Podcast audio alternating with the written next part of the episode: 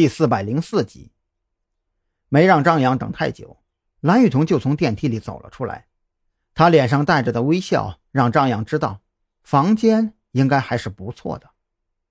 房间很不错，我们预定的四零幺和四零二可以开房卡了。正如张扬所料，蓝雨桐索要了他的身份证，就直接让前台开房。前台的动作很快，从蓝雨桐手里接过身份证，也没有让二人进行人脸验证，只是在本子上手动记录之后，就拿出两张房卡递给蓝雨桐。每个房间押金一百，房费每天二百六，包含早餐。这种略显敷衍的身份证登记方式让蓝雨桐很不习惯，却也没有多说什么。反正自己也不在这边常住，估摸着也就两三天的功夫。然而，就在蓝雨桐接过房卡，准备走向电梯的时候，门外响起了一阵嘈杂的声音。张扬二人不由得转头看向门口，只见一辆金杯面包车停在酒店门外，从车上下来的两个人竟然穿着电影里的那种道袍。张扬和蓝雨桐对视了一眼，索性也不急着上楼了。他们都觉得这酒店或许另有隐情。那两个穿着道袍的家伙都是瘦高个，头上挽着木质簪子，两鬓垂下长长的发丝，还留着一撮山羊胡。仅从这打扮来说，还挺像那么回事儿可他们眼神却四处乱瞟，让张扬下意识想到了“贼眉鼠眼”这个成语。要是老王换上道袍，感觉比他们可正统多了。蓝雨桐觉得这俩人绝对是骗子。而且还是那种不上档次的骗子。张扬没有搭话，掏出手机，将酒店的名字和位置以短信的方式发给了许志伟，让他帮自己查一查近期这家酒店是不是发生了什么事情。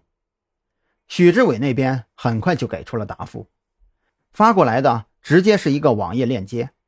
张扬也没多想，顺手点开链接之后，差点就从沙发上蹦起来。怎么了？你这是？蓝雨桐好奇的凑近了一些，朝着张扬的手机看去。手机上显示的是当地媒体的网络报道：这家酒店在一周前连续发生三起跳楼事件，最后一个跳楼的房客更是在下坠过程中撞上酒店的招牌，血液喷溅在酒店主楼的外墙上，甚至还有目击者称，死者的肠子和内脏挂在招牌上很长时间。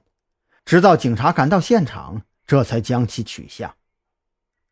看到新闻，蓝雨桐只觉得后背一阵冰寒。之前的火灾，一周前的跳楼案，这家酒店的风水还真是绝了。张扬目光凝重，看来自己这一趟岭山镇之行，并没有想象中那么简单。或许在这里会有一些别样的发现。见张扬二人坐在大厅，并没有离开的意思，一个道士走了过来，挽着手中的拂尘，给二人行了个礼。二位施主，我们要在大厅做法，我看你们二人命格奇特，唯恐二位遭受无妄之灾，还望二位施主暂且退避一二。做法？你们觉得？这家酒店有鬼。蓝雨桐想从这两名道士嘴里问出点什么。这俩人看年纪都不大，应该很容易套出话来才对。不好意思，两位，收人钱财，替人消灾，自然没有给人添麻烦的道理。您二位还是别问了，这天色也快黑了，早点回房休息吧。道士的口风很紧，从始至终。脸上都挂着淡淡的微笑，若不是滴溜溜打转的眼神出卖了他，还真有点高人风范。